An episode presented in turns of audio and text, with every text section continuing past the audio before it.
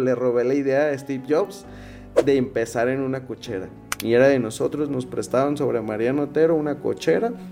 Estaba la estructura porque en algún momento fue una eléctrica y ahí nos metimos. Y en ese momento pues yo dije, yo voy con todo, con un pintarrón, con un caballete y tres plumones, nos empezó a explicar cómo se manejaban los bienes raíces.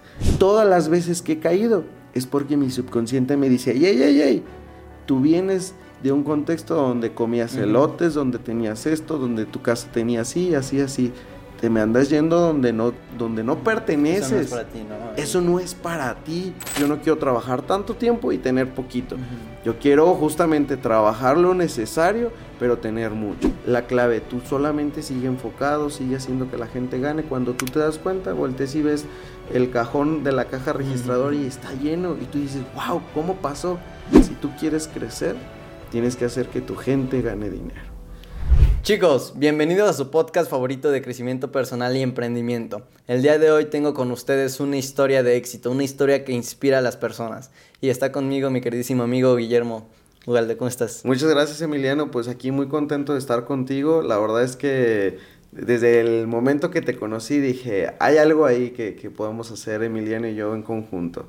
Eh, y como se menciona pues en tu podcast, ¿no? La proximidad es muy importante y la verdad es que desde que te conocí creí que es en esa importancia de tener la proximidad con la gente, ¿no? Bajar como esas barreras y, permitirse. Y pues te agradezco que mira, con esa proximidad ya estamos aquí grabando. Sí, grabando, haciendo cosas, eso está súper increíble. Les contamos un poquito cómo estuvo la historia, súper chistosa. Ya vamos terminando un evento de crecimiento personal. Y entonces veo, veo a Guille sentado en una banquita. Yo ya casi me iba y dije, ah, pues vamos a platicar un rato, ya saben. Entonces voy con Guille, me la acerco, empezamos a platicar, a divertirnos un poco. ¿Cómo fue mi Guille? Pues estuvo muy, muy dinámico y la verdad es que pues no lo esperaba. Los dos traíamos una camisa de uno más uno es igual a tres y, y la verdad es que yo pensaba que era del staff y él, yo creo que también, entonces llegó, me saludó, y me dijo, oye, ¿me puedo sentar? Y yo, sí, siéntate pues, si tú quieres, ¿no? Pero en realidad, eh, pues yo dije, va. Y empezamos a platicar, él me dice, ¿dónde eres? Y yo le digo, va, pues mira, yo vengo de Guadalajara. Eh, y él me dice, no, pues yo soy de aquí de Querétaro y vengo a hacer, ahora sí que voy a ser parte del evento, ¿no? Y le digo, ah, mira qué padre, a mí me tocó en esa ocasión estar, eh, ahora sí que de chofer, podríamos decirlo. Y fue algo que se me hizo muy padre porque la verdad, estando solo, jamás esperé que, que alguien fuera y se, y se acercara, ¿no? Y pues eso, eso hizo mi buen Emiliano. Ahora sí que él hace honor a su, a su podcast, la proximidad, la buscó y pues aquí estamos. Y exacto, y el día de hoy estamos, eh, Guille me ha hecho un parote increíble. Eh, estamos aquí en Guadalajara, en su ciudad, grabando, haciendo un montón de cosas.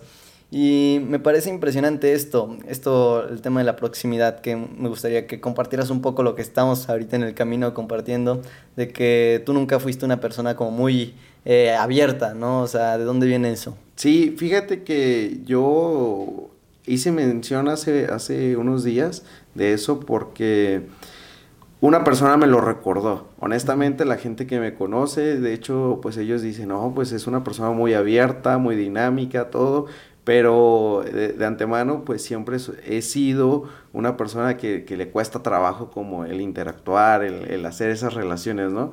Pero fue una de las cosas que, se me hizo muy padre contigo, que, fue muy sencillo, muy, muy, muy rápido y, pues yo creo que con el tiempo uno se va desenvolviendo, va cambiando, va, va viendo que, que si tú quieres cosas diferentes en tu vida, pues que tienes que empezar a desenvolverte, a desarrollarlas, a buscar el cómo sí, ¿no?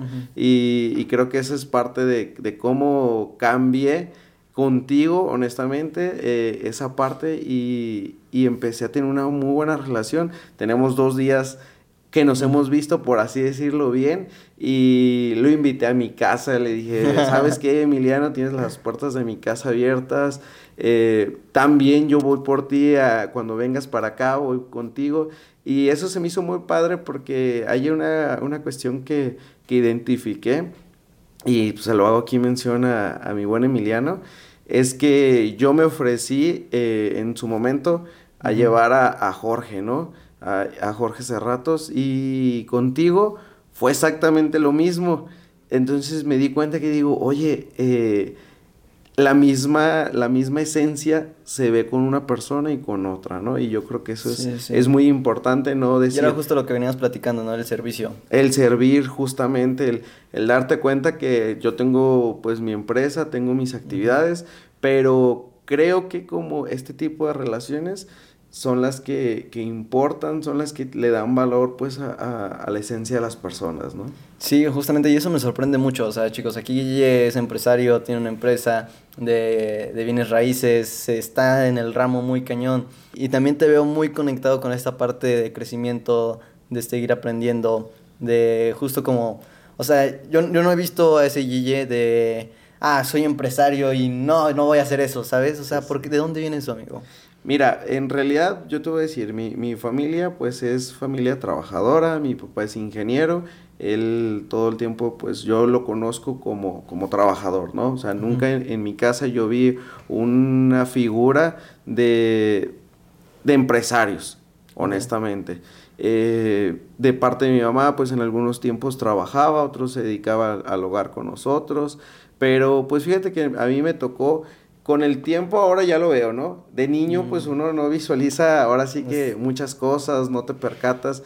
Yo me tocó una, una parte, yo creo que de la, de la vida de mis padres, donde pues les tocaban las vacas flaquitas y los que conocen aquí Guadalajara pues hacia, hacia la primavera eh, está el Fortín. Eh, hace años, hace 22 años prácticamente, eh, el Fortín pues no era nada ¿no? Era una zona donde había eh, maizales y mis papás, yo no sé cómo se les ocurrió comprar allá, pero compraron, teníamos un, terrenito eh, donde teníamos nada más medio construido, un baño y una habitación. Y pues pasa un accidente con, con mi hermano. Eh, él tiene un accidente pues en moto, por así decirlo, y queda ahora sí que hospitalizado más de un año, tiene una, una, una pierna que, que desgasta en el pavimento, un brazo roto, de hecho la operación llegaba de lado a lado, estuvo en terapia intensiva y ahora sí que pues es un desgaste económico y es un desgaste físico, ¿no? Entonces, tanto mi mamá como mi papá en su momento se dedicaron pues a prestar la atención a ellos y ¿qué empezó a pasar? Pues la economía bajó, empezaron a vender carros, empezaron a vender un montón de cosas, al grado de pues decir, ¿sabes qué? Bueno, ya salió mi hermano, ya salió todo, pero pues ahora nos vamos a tener que ir pues a ese terreno honestamente de niño pues yo creo que no tenemos ningún complejo y pues decimos, ah, qué padre y más pues ahí ves ahora sí que un montón de verde y te diviertes con tu bicicleta. Pero recuerdo mucho que fue para una, una temporada de, de primavera que nos tocó irnos, pero justamente empezaron las lluvias. O sea, como que se recorrió el temporal y pues el baño y el cuarto que teníamos, ahí metimos sala, comedor, metimos, ahora sí que era toda nuestra casa, ¿no?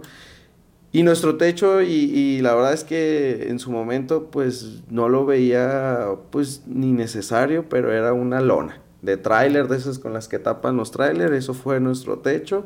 Y, y, recuerdo mucho esa parte donde un día se tronó la, la, lona y cayó pues toda el agua, ahora sí que pues a donde dormían mis papás, ¿no? Sobre todo ahí donde tenían las camas, donde ellos cae y, y, recuerdo mucho que pues yo vi a mi mamá llorar y entre el agua y todo me decía, no, no, no son lágrimas, ese es el agua y yo les decía, pero ¿estás bien? Sí, sí, tú vete a acostar y todo está bien, ¿no? Entonces, pues ya creo que ya cuando tú estás grande te das cuenta que pues eran puntos, eh, pues podríamos decirlos de escasez y, y de una mala racha. Pero ahora pues yo ya lo veo, ya, ya grande, de niño pues no veía, yo me divertía. Y una cosa que, que, recuerdo mucho era de que en las noches yo siempre veía que mis papás se salían, ¿no? Y, y los veía regresar con elotes. Y yo decía, ay, pues qué padre, ¿no? Porque comíamos elotes cocidos, pan de elote, elotes con calabazas, o sea, era todo con elote, ¿no? Pero pues ahora ya de grande me doy cuenta que digo, oye, ¿por qué se salían de noche y siempre regresaban con elotes? Pues porque cerca de donde teníamos el terreno, pues había maizales Y pues literal, yo puedo decir que no creo que los pagaban, entonces los tomaban prestados, entonces pues era parte de lo que pues nos daba, ¿no? Entonces hasta me doy cuenta que ahora digo, ay, pues había escasez, no había dinero, no había muchas cosas. Y yo creo que una parte fundamental del crecimiento de las personas es pues esa hambre esa hambre de crecer, esa hambre de salir ¿tú qué sentías, hermano, cuando veías tu casa, cuando decías... Fíjate que yo te voy a ser honesto, mucha gente que le he platicado así como, como la historia, porque luego me dicen, es que para ti es fácil, ¿no? Sí. Y pues eres fácil porque pues ya eres dueño de una empresa, tienes asesores, esto, y pues tienes tu familia, tengo dos niños, tengo un, niño de ocho años, una niña que va a cumplir dos años, y la verdad es que eh, yo digo, no es fácil, honestamente no es fácil, pero, pero el, en su momento yo no lo veía difícil, yo lo veía pues divertido, honestamente mira, me tocó, eh, un día tuvimos y, es algo muy, muy gracioso, porque un día se nos metió un zorrillo. Ok. y, y, mi hermana decía, hay un gatito, ¿no? Y yo cuando lo vi dije, no, ese no es gatito, ¿no? Entonces, eh, también me tocó casi un día tocar una víbora así de, de, de por distracción, de que yo iba y, ya le iba a tocar cuando me percaté que era la víbora, no hombre, salí corriendo, ¿no? Entonces, pues era una zona que no había población, no había, éramos tres casas, entonces, pues imagínate que no, pues no había nada. Entonces, pero para mí, en ese momento, fíjate que yo, yo recuerdo, yo no sentía feo, yo sentía padre porque yo veía plantas, yo veía en, la primavera se daba mucho el girasol y unas florecitas rositas. Entonces yo veía por los campos así llenos de todo eso y pues a mí se me hacía muy bonito. Ya conforme fui creciendo y fui avanzando, me di cuenta que pues las cosas no estaban tan padres. ¿Por qué? Porque en ese contexto, y yo siempre lo he dicho, eh, cuando tú tienes solamente pues un, un, ecosistema, pues ese ecosistema siempre se te va a hacer padre, se te va a hacer bonito y va a ser lo mejor. Pero cuando yo empiezo pues ya a ir a la escuela, tengo compañeros pues de otros niveles, que me, uno recuerdo que me invitó a una casa y, y la verdad que recuerdo muy bien el porcelanato, la puerta, ubico todo muy bien. Fue cuando yo sentí que yo dije, wow, esto es otro nivel. Llegamos, nos invitan a unas hamburguesas y, muy sabrosas, por cierto, que ahí estuve. A mí me encanta la cocina. La verdad es que yo creo que soy chef de closet. No, no, lo, no lo hago muy común, pero cuando lo hago, lo hago, la verdad, de, con todo porque me gusta comer bien y me gusta dar las cosas bien. Yo digo, si tú te lo vas a comer, es prácticamente lo que tú le vas a dar a las demás personas. Entonces, sí me esmero mucho como en la comida. Entonces, ese día, pues, me puse a hacer las hamburguesas. Pero, honestamente, cuando yo llego ahí, veo la casa, yo dije, no, esto no se parece a donde yo vivo. Vi la puerta y yo dije, no, esto tampoco. Entonces, en ese momento fue cuando yo dije, oye, hay más.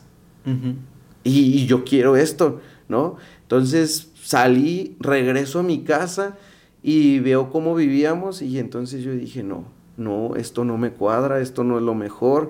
Y ahí es donde yo empecé a darme cuenta que había más. Honestamente, yo recuerdo mucho también en, en, la primaria, nadie me decía cómo hacer los negocios ni cómo sacar dinero. Y en una ocasión fui y le saqué ya de la caja fuerte, que es el colchón, ya sabes, los documentos importantes, ¿dónde los guardan? Debajo del colchón, ¿no? Entonces... Las bolsas para regalos. Sí, sí, yo ahí fui y dije, ahí mi mamá yo he visto que guarda. Entonces ahí saqué un folder, agarré mis juguetitos, los puse en, un, en, en unas bolsitas, con una engrapadora empecé a pegar. Y yo recuerdo que, que como dos semanas atrás, una de mis hermanas me había regalado una pistola de esos de, de, darditos, así súper padre, y tenía todavía la caja, entonces la volví a meter a su caja y la puse como el premio más padre de, de mi rifa, porque en ese momento yo, yo fui a la tienda, observé que vendían rifas y yo dije, a ver cómo funciona, y le pregunté al de la tienda, ¿y, qué se hace? No, pues te cuesta un peso, te doy un boletito, y si sale el, el juguete, pues ya es tuyo. Yo dije, ah, mira, entonces agarré, hice prácticamente mi rifa, me fui a la escuela y en la escuela se la rifé pues, a, todos mis compañeros, ¿no? Llevaba, y todos me decían, oye, ¿sí sale la pistola? Y yo, sí, sí sale. Pero obviamente ese no tenía número, que era el mío, era mi juguete, ¿no? Entonces yo dije, no, ese, ese no va a salir, porque ese es el gancho que va a jalar que me estén comprando las rifas, ¿no? Sí, exacto. Llego con mi mamá, recuerdo muy bien la cantidad, 66 pesos. Saqué ese día, o sea, vendí 66 boletitos, que pues para ser un niño yo creo, y el primer día me fue muy bien de a peso. Eh, llegué y le dije a mi mamá, mira, aquí está este dinero. Y ella volvió y me dijo, ¿de dónde sacaste ese dinero? Le dije, es que hice una rifa. Pero ya no tengo juguetes, necesito que me compres más para poder seguir, ¿no? Entonces, desde muy niño me di cuenta que siempre buscaba más más. Y la verdad es que yo creo que esa es una de las, de las cosas que yo puedo decir que, que me ha ayudado y que yo le puedo decir y recomendarle a la gente que, que busque un ecosistema diferente, que busque el cómo sí llegar. Yo creo que... ¿Tú cómo lo lograste, hermanito? ¿Tú cómo pasaste de esos momentos de escasez? O sea, ¿cuál, ¿cuál fue ese proceso en ese inter? Mira, yo creo que es cuando tú te sientes frustrado. Ok. Cuando sientes esa frustración de que volteas y ves justamente que, por decir, que la gente está disfrutando, está gozando, que está yendo a restaurantes, que se sube a buenos autos, que viste bien, que todo eso, y que tú volteas y tú dices, pero ¿por qué yo no? Como que en ese momento llega una, una, frustración y la verdad en algún momento yo, yo decía, pero ¿por qué a mí no me tocó? Porque a mí no me tocó tener un, un, papá, porque no me tocó tener una mamá que tuviera mucho dinero, que vivíamos en un coto, que vivíamos bien, ¿no? O sea, sí me llegué a preguntar, yo decía, pero ¿por qué para unos cuantos y para los otros no, ¿no? Entonces, con eso yo creo que, que, yo crecí con eso de que yo decía, es que yo quiero más. O sea, yo sé que si, si alguien lo, lo está teniendo, si alguien ya lo está disfrutando, es porque hay y, y, eso me frustraba, honestamente, y yo creo que he hecho cosas en mi vida cuando me he sentido en esos puntos de más frustración, cuando yo, yo digo, no, es que sí hay, pero no hay en mí, entonces, ¿qué tengo que hacer? ¿no? Y entonces es cuando ya busco el qué tengo que hacer o cómo lo voy a hacer para poderlo tener, ¿no? y, y, ahí es cuando yo crecí, crecí, mis papás eh, hicieron un negocito por cuestión de, de pues de que él ya está grande y ya no lo querían contratar, entonces mi mamá siempre era como que buscaba un plan B. Y me recuerdo que tenía pues unos productos de limpieza y se quedó mi papá sin trabajo. Yo le dije, pues vámonos a buscar cómo, cómo lo vendemos y salimos, ¿no? Y, y, me recuerdo que vendía productos de limpieza. A mí me daba mucha pena, la, la, la verdad, te soy honesto y ir tocar. Y sobre todo, fíjate que no salían las señoras, las señoras como quiera, pero cuando salían las hijas de las señoras, a mí me daba mucha pena. Yo decía, ay, ¿qué van a decir de mí, no?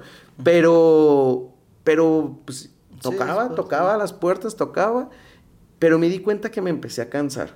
Se me hacía muy cansado. Yo decía, no, es que es muy cansado. Y yo le decía a mi papá, oye, ¿cómo ves si en vez de vender litros de producto, pues vendemos galones?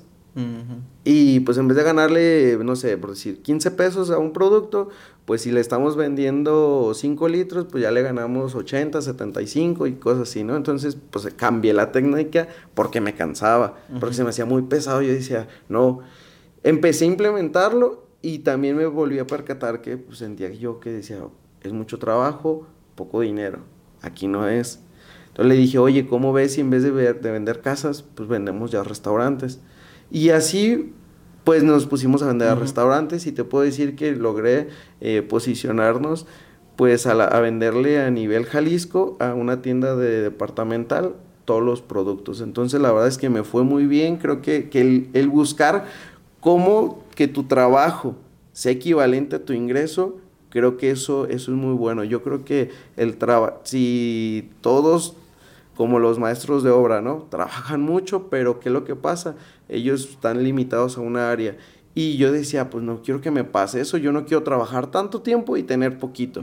Yo quiero justamente trabajar lo necesario, pero tener mucho. Y entonces ahí es cuando yo un día cansado, frustrado, vuelvo a lo mismo, iba con una persona que, que, en su momento se hizo socia de, de mí, fue mi socia, me le digo, oye, es que ya me cansé yo quiero buscar algo más. Y me dice, bueno, pues mira, yo, yo toda mi vida he hecho bienes raíces. Desde niña yo iba a los timbres y, timbraba los recibos y todo. y yo, órale, ¿a poco eso se hacía, no? O sea, me dice, yo lo he hecho. Entonces, si quieres, pues abrimos una inmobiliaria. Entonces, en ese momento yo dije, pues va, abrimos una inmobiliaria, ¿no? Eh, yo en mi plan, soy muy rápido, la verdad es que una de las cosas que yo creo que me caracteriza es de que yo las quiero las cosas para ayer. Hermanito, antes de eso, ¿qué creencias tuviste que romper para poder dar esos pasos? Fíjate que yo creo que una de las creencias, eh, pues que rompí fue el que, que, que hay para todos, que, que no se acaba. O sea, porque yo creo que todos, y yo creo que lo vimos a lo mejor cuando no tuvimos mucha, muchas cosas en nuestras casas, simplemente cuando llevaban el pan dulce a la mesa, pues ves que volteas y ves y ves que hay muchos, pues dices, ah, oh, agarro mi pieza porque me la van a ganar, ¿no? Entonces, cuando te das cuenta que sí hay, porque yo soy de las personas que me encantan los carros, me encantan las casas, y, y yo veía carros de muchos millones afuera y yo decía, si están afuera, es porque hay. Si ya están rodando, apenas acaban de hacer la presentación y yo ya los vi en la calle, es porque dinero hay. Entonces lo que no hay es información. Y es ahí donde yo dije, ¿sabes qué? Lo que necesitas es cambiar. Cambia la estrategia, cambia, cambia el vehículo, porque muchas veces nos aferramos a que el vehículo que financieramente nos lleva, ese es el que tiene que ser y ese es el que tiene que ser. Y yo te digo, yo cambié mi vehículo, yo dije, yo no quiero vender productos de limpieza, yo quiero irme a otra cosa. Y literal, y yo lo digo de risa y de guasa, yo le digo, le robé la idea a Steve Jobs de empezar en una cochera. Nosotros empezamos, nos prestaron, nos prestaron, porque de hecho ni era de nosotros, nos prestaron sobre Mariano Otero una cochera. Estaba la estructura porque en algún momento fue una eléctrica y ahí nos metimos.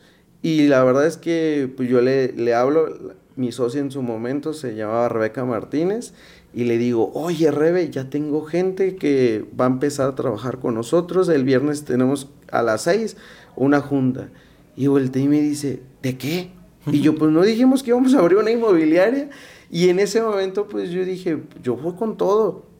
Ella con un pintarrón, con un caballete y tres plumones, nos empezó a explicar cómo se manejaban los bienes raíces qué porcentaje íbamos a ganar, cómo íbamos a opcionar las propiedades y desde todo. Cero. Desde cero prácticamente. Y nos salimos y empezamos. A los dos, tres días nos dieron un desarrollo, vendí mi primer departamento de contado, que para mí fue muy padre. A los tres días. A los tres días. Y se me hizo muy padre porque fue una persona que me contactó por redes sociales y me dijo, oye, yo vengo de, Mexicali y quiero hacer una inversión aquí en Guadalajara y yo vi tus departamentos y quiero, pero quiero ir a tus oficinas. Y yo, ay, no, pero tengo oficinas, tengo un pitarrón y, tres plumones. y tres plumones.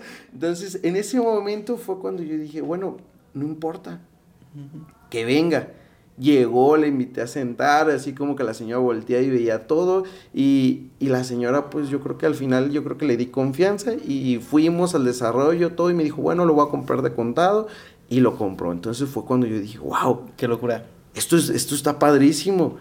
Entonces yo vi que la, la forma de que yo dije, pues aquí se hace dinero rápido. Entonces me puse a vender propiedades. Empecé con eso, liquidé un carro que, que me acuerdo que en su momento yo debía eh, lo liquidé, mi plazo era, no sé, 60 meses, una cosa así enorme, porque uno luego a veces va a las financieras y saca a muchísimos años. años, ¿no? Sí, sí, y, yo logré liquidarlo como en seis meses. Qué cool. Entonces, pero porque yo empecé a ver la, la sinergia que se hacía, el cómo cuando tú solucionas un problema de la persona, tienes el recurso. Entonces yo decía, ¿cuál es el problema de la persona que no tiene vivienda? Entonces, pues yo le voy a dar la vivienda que busca. Entonces yo contactaba, contactaba, contactaba. Y la verdad es que ahorita pues tengo nueve años ya en el ramo. Eh, ya me puedo decir que ya estamos más consolidados. en el equipo somos ya 15 asesores, más el área de administración. Yo fíjate que una de las cosas que me encanta es que mis muchachos, yo les digo que son como mi familia. Yo de hecho les digo, ¿saben que ustedes son como mi familia? Porque paso más tiempo con ustedes que con mi misma familia, honestamente. Y me la paso muy bien. Implementamos el tema de la comida. Tenemos una persona que nos hace comer porque también yo entiendo que muchas veces andamos en la calle vendiendo y todo y te quieres comer lo que puedas, lo que puedas, ¿no? Entonces yo dije, vamos a implementar el tema de la comida para que la gente llegue y tenga comida de calidad, que, pueda sentarse a comer y, con ese gozo, ¿no? Y que diga, bueno, ya comí ya todo, ahora sigo con mis actividades. Implementé también hace poco, eh, voy a decir casi ya un año, implementamos un, taller muy padre de lectura. Eh, estamos eh, cultivándonos porque fíjate que una de las cuestiones que yo observé con, y me sirven todos mis muchachos, yo les digo, miren, ustedes son como mi prototipo, ¿no? Ustedes son, con quien hago pruebas. Eh, me di cuenta que en, el ramo, el ramo es un excelente vehículo financiero. Te permite lograr comprar muchas cosas que tú te pongas como metas. Solamente yo siempre he dicho que la disciplina y la constancia es el éxito. Si tú tienes la disciplina, la constancia y el conocimiento de lo que estás haciendo, que es, es el producto, ya, ya lo hiciste. Pero me daba cuenta que llegábamos como a un punto donde te estancas. Sí. Llegas a un punto donde dices, ok, sí soy disciplinado, soy constante y todo, pero, ahora que no? pero, pero no logro como brincar la tranca, no logro brincar la tranca. Y yo te voy a decir, Empecé con el club de lectura por lo mismo, porque yo sabía que, necesitábamos romper con techos mentales. Detecté con los asesores techos mentales y yo, yo siempre les he dicho en las juntas, chicos, todo lo que les digo para ustedes es para mí. Entonces cuando yo les doy, yo, yo aprendo. Entonces eso se me hace padrísimo. A mí me encantan las juntas, la verdad es como parte de la esencia porque todo lo que les comparto es parte que me hace crecer a mí, ¿no? Entonces empezamos con el club de lectura, hacemos lectura, hacemos meditación y unos ejercicios de respiración. El, que se me hace muy padre es el ejercicio de respiración y yo se lo recomiendo a todos porque la gente vive estresada. Sí. Actualmente la gente vive mucho estresada y ¿qué es lo que pasa cuando algo te estresa? Dejas de respirar. Mm, qué loco. Entonces cuando tú dejas de respirar, ¿qué es lo que pasa? No oxigenas y reaccionas, y reaccionas, y reaccionas, pero no estás reaccionando con conciencia. Entonces, cuando viene un problema, vamos a ponerlo así, yo siempre les digo, recuerda respirar. Tú respira, eso te relaja y das, das respuestas no con reacción, sino con, ya con, con, la esencia que se requiere, ¿no? Entonces, hemos hecho eso, han bajado los niveles de estrés con la gente y, y, han logrado tener más contacto. Y yo digo una palabra, si tú quieres crecer, tienes que hacer que tu gente gane dinero. Si tú quieres crecer, haz que tu gente gane dinero. Explícanos esa frase. Fíjate que sí, es una frase que, a mí me ha encantado porque yo lo veo que es como una ley. Lo que tú das, lo que tú recibes. Si tú ves que la persona no está ganando, pero tú sí, entonces tienes que compartir cómo tú lo estás haciendo, cómo tú, a ti te está funcionando para que él también le funcione. En el momento que tú haces que él crezca, que él, que él genere de suficientes ingresos, ¿quién crees que fue el que ganó ahí? Tú. ¿Por qué? Y yo lo digo así. ¿Por qué fuiste tú el que ganaste? Porque si tú al, al ver el problema de la persona, te pusiste a estudiar, te pusiste a ver, dijiste, a ver, esto le falta, esto le falta. Entonces creaste una estrategia que esa es la misma estrategia que te va a funcionar a ti para poder seguir generando más. Entonces, cuando tú generas una estrategia para otro, para que él gane, esa es la misma estrategia que estás generando para ti. Por eso es que yo digo, si tú quieres crecer, tienes que hacer que tu gente gane dinero. Si no, no estás sirviendo. Volvemos al servicio. Mira, la verdad es que yo he, yo he entendido con el tiempo que si tú no sirves, no vas a tener nada no vas a poder crecer, no vas a poder desarrollarte, vas a vivir frustrado, vas a vivir estresado. Y cuando tú empiezas a generar para las demás personas, empieza una recompensa padrísima para ti. Yo tengo, yo la verdad es que veo a los, muchachos cuando logran sus metas, logran sus ventas y cuando los veo, veo esa felicidad de ellos de, de, de, de creérsela que sí se puede. Es cuando yo vuelto y digo, vamos bien, y es como mi paga. Yo honestamente, eh, yo les decía ahí en la inmobiliaria, yo a veces no me fijo en el dinero. Yo no me fijo cuánto, cuánto estoy ganando, que esto, que aquello, yo nada más confío. Yo siempre he dicho que si tú confías, eso, eso te va a dar la clave. Tú solamente sigue enfocado, sigue haciendo que la gente gane. Cuando tú te das cuenta, voltees y ves el cajón de la caja registradora y está lleno y tú dices, wow, ¿cómo pasó? Y yo lo escuché hace poco que decían, es que tú, tú estás jugando tu juego. Mm, Cuando tú empiezas a jugar tu juego, no te desenfocas. Y cuando menos te acuerdas, ya llegaste. Pero, pero ni te fijas que ya llegaste a la meta, porque nunca te has desenfocado, siempre has estado. Y cuando volteas hacia atrás, hacia los lados, dices, ay, güey, ya estoy. Entonces yo creo que una clave muy fuerte es el, el desarrollo personal, el que las personas se desarrollen, que se quiten los techos mentales, que se quiten el tema de, de no se puede, el tema de, de escasez. Y yo creo que un tema que yo trato de trabajar mucho con los muchachos, eh, y digo muchachos, pero hay de todas las edades. Sí, sí, sí. Hay de todas las edades, pero yo todos les digo chicos, aunque yo hay más grandes que yo, pero yo siempre les digo chicos, ¿no? Eh, el tema del merecimiento. Ok. Y eso yo creo que el ramo, el ramo es un ramo muy noble, es un ramo que te da a ganar muchísimo, pero si tú crees que no te lo mereces, Oh. no vas a vender. Te vas a ir por las propiedades que te dejan poquito, que te dejan ganar casi nada para medio vivir. ¿Cómo se trabaja eso, amigo? O sea, ¿tú cómo, cómo lo trabajaste? Mira, el, yo creo, yo lo sigo trabajando, honestamente, yo sigo trabajando porque, porque vuelvo a lo mismo. Yo digo, si el otro pudo, yo pude. Y siempre uso las referencias y yo por eso hablaba hace rato del- de los ecosistemas, de donde tú te tienes que tener la proximidad, como tú lo mencionas, de gente más, más que tú. Tienes que buscar gente más, más que ya la hicieron, que ya crecieron para que sea tu referencia. Y en base a eso tú dices, ok, él lo tiene, yo también me lo merezco. Exacto. Si no, tú te das cuenta que tu, tu merecimiento está muy bajo porque tu contexto es muy bajo, tu ecosistema es de lo mismo. Y, y es algo fuerte, te voy a decir, cuando uno quiere empezar en esto, es fuerte porque no toda la gente te entiende. Y los que menos te entienden muchas veces es tu familia. Ese es ahí yo creo que donde, donde a veces nos ponemos como en un dilema, donde dices, es que por este lado yo quiero crecer, pero por este lado no quiero dejar a la familia, o sea, me interesa todo porque creo que hay una creencia muy fuerte de- eh, en México, o bueno, todos los latinoamericanos, de que la familia pues no la podemos dejar, la familia, todo. Exacto.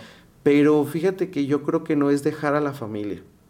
Yo creo que es separarte y ser el ejemplo para la familia. Ujú. Porque yo creo que nunca te vas a poder separar pues de, de tus raíces, de, de- de- ahora sí que de la gente que te vio crecer. Yo creo que no te vas a separar, pero sí puede ser como yo veía en algún momento un ejemplo que me ponían, me decían, mira, ve este mantel. Ujú. Si tú agarras este mantel y lo levantas, todo lo que está ahí, ah, ah, ¿qué pasa? Se levanta junto Ujú. con él. Y, y ese ejemplo me quedó muy claro que yo decía, es que yo no puedo cambiar a mi familia, yo no puedo cambiar su forma de pensar, yo no puedo cambiar su forma de ser. Lo que puedo ser, ser el ejemplo, ser esa parte que se levanta del mantelito y, y que vean ellos la referencia. Porque tiempo siempre te van a pedir Sí, obvio. Tiempo siempre es el que van a estar diciendo, es que pues desde ahora que ya eres dueño de una empresa, esto, aquello, empiezan como, como los las conflictos. críticas, ¿no? Las, las críticas, el conflicto, pues ya no atiendes a la familia, ya no te interesa ni que esto, entonces es como un conflicto de, de, de emociones, pero creo que nosotros tenemos que tener bien en claro a dónde vamos Exacto. cuál es tu meta, cuál es tu objetivo. Y la verdad es que cuando tú te la crees, mira, te voy a platicar una, Chula. una parte que, que me pasó en algún momento. Yo una vez fui a una agencia de autos y yo iba por un carrito chiquito. Costaba como 160 mil pesos ese carrito. Y llego y le digo, oye, al vendedor, pero yo quiero la versión más equipada. Nada más. No, no, no. Mira, con ese ya te alcanza para este otro. Entonces llego y le digo, ah, pues está bien, pero, pero es que yo quiero lo más equipado. Honestamente, y te voy a decir, yo no tenía ni para el enganche. Honestamente. Eh, Eh, sí, sí, era como el típico que va y pregunta, pero no trae ni para comprar. Eso ¿no? estoy viendo. Sí, sí, estoy viendo, espérame, ¿no? Pero el asesor me dice, pero mira, con lo que te compras la versión más equipada de este, ya te alcanza para este otro. Y le dije, a ver, hazme una prueba de manejo. Y me subí, el asesor me iba platicando. la- Y yo la verdad lo que hice, acomodé los retrovisores, me acomodé, subí el volumen, abrí el quemacocos. Y en ese momento yo sentí un gozo, un gozo fuertísimo. Yo, yo me sentía como que ya era mío. ¿no? Me sentí tan padre y yo en ese momento yo dije, yo me merezco esto. Sí. Yo me merezco esto, o sea, yo sé que voy por lo otro porque es lo que me ajusta y ni me ajustaba porque ni traía ni para el enganche, ¿no? O sea, era lo que a lo mejor aspiraba porque era lo que podía yo creo en mis creencias comprar. Pero cuando yo sentí esa sensación de, de gozo, de plenitud, de decir, qué padre se sienten estar en un carro mucho mejor, llegamos a la agencia y yo en algún momento yo escuché o leí que decía que tienes que sentir con todos los sentidos lo que tú quieres, ¿no? Entonces yo dije, bueno, ya lo manejé, ya lo olí, ya, ya lo, o sea, ya lo toqué, ya lo estoy viendo, pero me falta el gusto. y, honestamente antes de que se baja, bueno, se bajó el, el asesor y yo chupé el volante, o sea, fue algo muy loco que yo lo escuché en algún audio, en podcast, algo, pero yo dije, bueno, dicen que así se manifiestan las cosas, pues vamos poniéndolo a prueba, ¿no?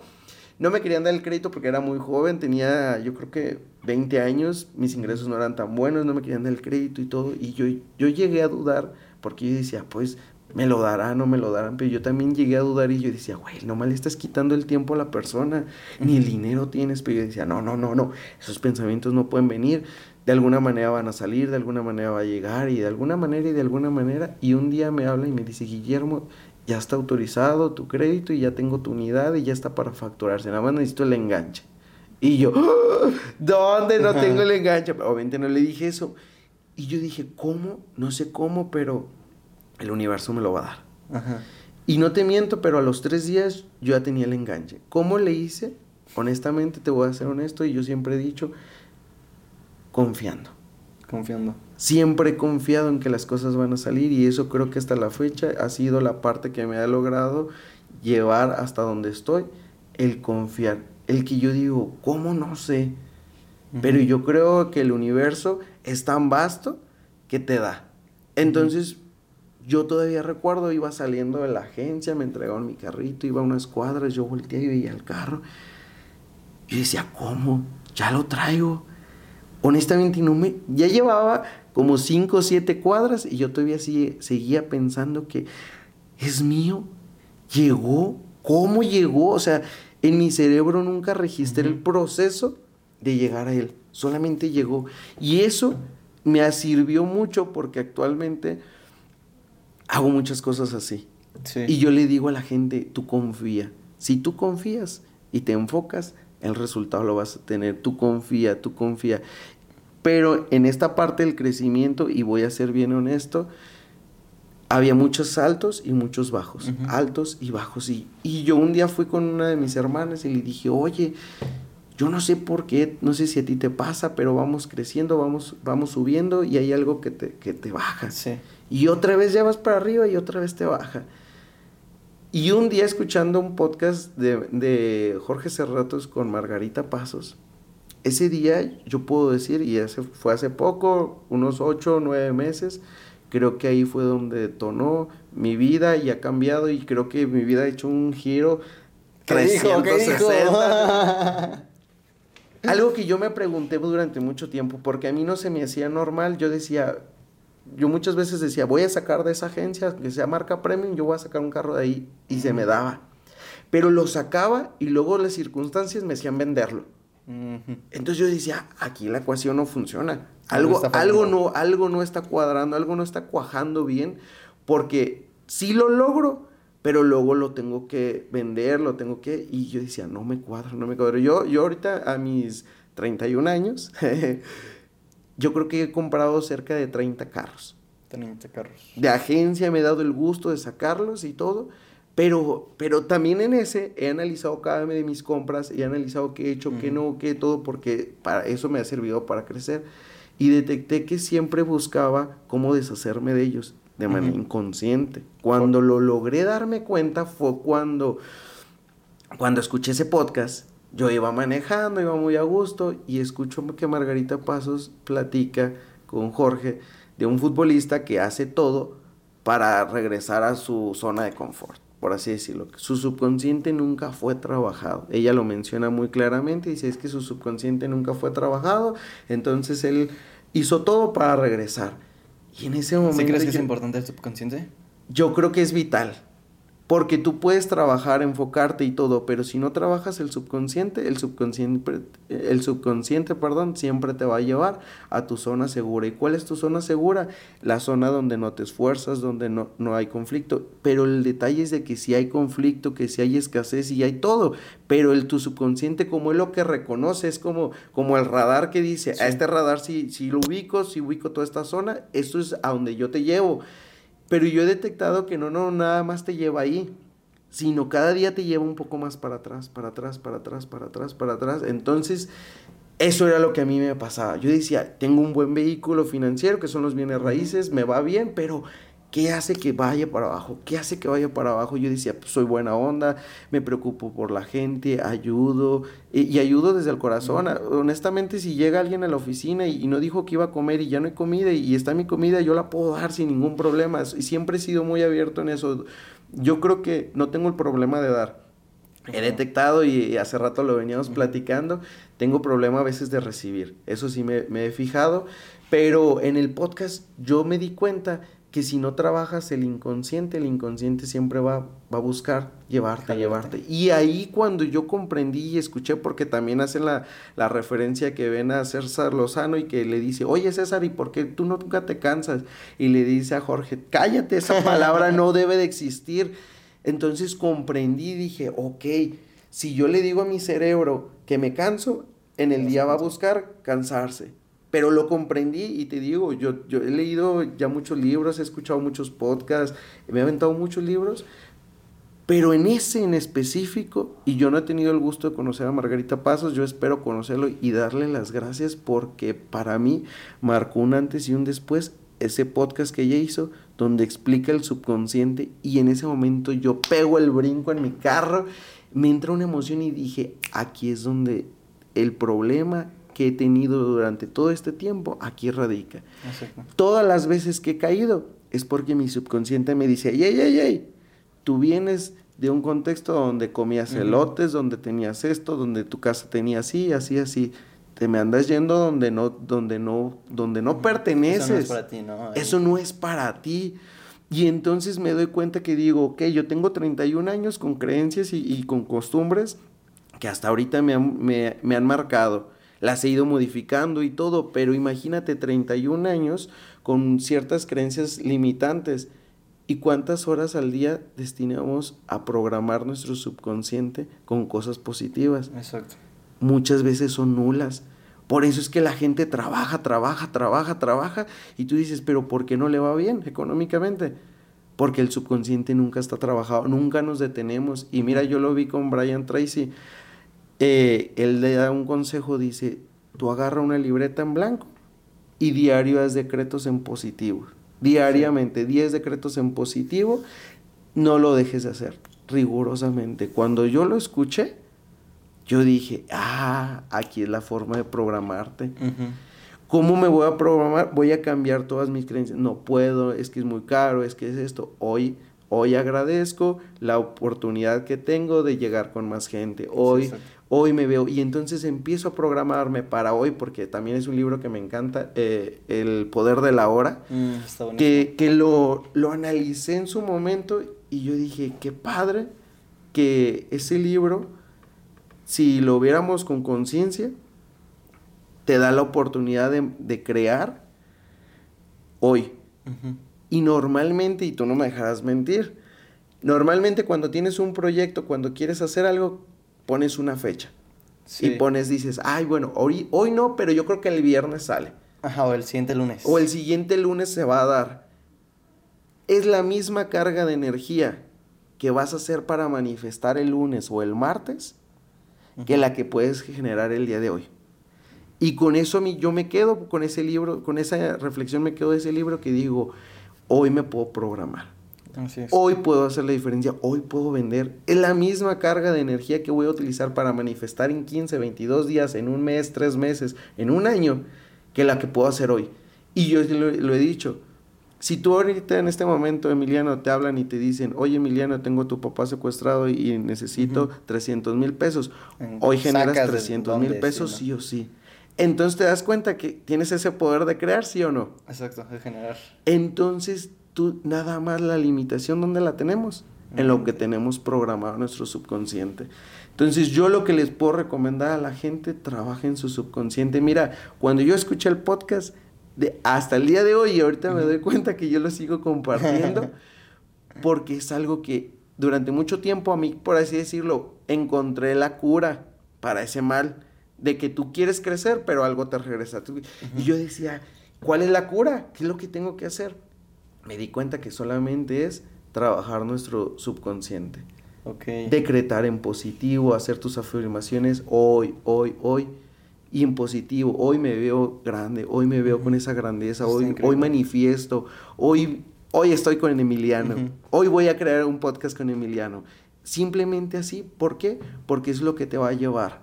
Y eso es lo que yo creo que si a mí me ha funcionado y yo detecté y, y me di cuenta de eso, trato de que todo el mundo el otro día fue una agencia de autos y al asesor le estaba dando yo la, eh, la clase, ¿no? De que no, mira tu subconsciente y todo.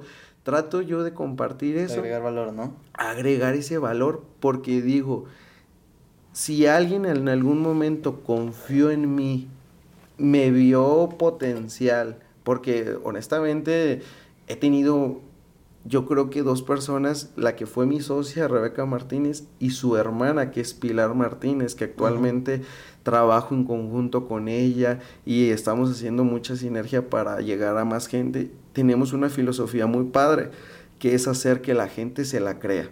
Exacto. Que, que descubra que en ellos tienen todo. Y la verdad es que trabajamos en conjunto eso. Ella se dedica a hacer eso, yo me dedico a los bienes raíces, pero me di cuenta que, que si tú te dedicas a a, transmitir ese mensaje a la demás gente, impactas. Yo tengo una meta de llegar a 1500 asesores a nivel nacional. Está increíble. 1500, sí. Pero son 1500 con conciencia. Con conciencia. 1500 porque yo digo, ¿por qué 1500? Una persona me decía, ¿por qué no más? Y yo le decía, porque esos son los pioneros porque esos son con los que vamos a impactar, no 1500. Cuando a ti te pasa algo bueno, Emiliano, ¿qué es lo que primero haces? Le hablas a alguien, ¿no? Le hablas a alguien y lo compartes. Imagínate que a esos 1500 les pasa algo bueno en el ramo de bienes raíces le va muy bien, empiezan a ganar mucho dinero y, y, esa gente empieza a ver que sus vidas empiezan a cambiar, pueden llevar a sus hijos a las, a las universidades, pagar su escuela, pagar su, todo lo que ellos quieran. Cuando se dan cuenta de eso, imagínate Emiliano, ¿qué va a hacer la persona? Va a hablarle a otro, oye, esto está buenísimo, oye esto. Entonces, no van a ser 1500, va a ser una expansión total. Y yo lo veo y digo, es como cuando tú haces un libro. Sí no sabes a cuántos vas a llegar. Entonces yo digo 1500, pero que lleguemos a esos 1500 con conciencia, con que ellos se la crean, ya estamos del otro lado. Hermanito, creo que eh, este podcast da para segunda parte, da para que nos platiques cómo hacerla, cómo generar y todo eso. Seguramente lo, vamos a hacer, hermanito. Claro. Pero antes de acabar, me gustaría hacerte esta pregunta. ¿Cuál es la lección más importante que has aprendido en tu vida? La más importante es compartir. Yo creo que el servir y el compartir, eso es lo más importante. Porque de la otra manera, lo único que lo que haces es vivir. Pero si tú quieres vivir a lo grande y con ese gozo, con esa plenitud, tienes que servir y tienes que, que, dar, dar, darte a las personas, darte. En verdad, yo creo que esa es una de las partes que a mí me mantiene al frente de, la inmobiliaria el servirles, el servirles, porque todos, yo creo que si tú en algún momento te toca estar con alguno, le puedes preguntar y te puedes dar cuenta de eso. Entonces yo creo que una de las lecciones es, es creértela y servir. Hermanito, yo eso lo veo en ti. Te agradezco todo lo que has hecho, el servicio que me has dado, eh, lo valoro muchísimo. Te quiero un montón, de verdad. Yo creo que justo este podcast va a ser de muchísimo valor para alguien que nos está escuchando. Tu historia es súper poderosa, compártela más.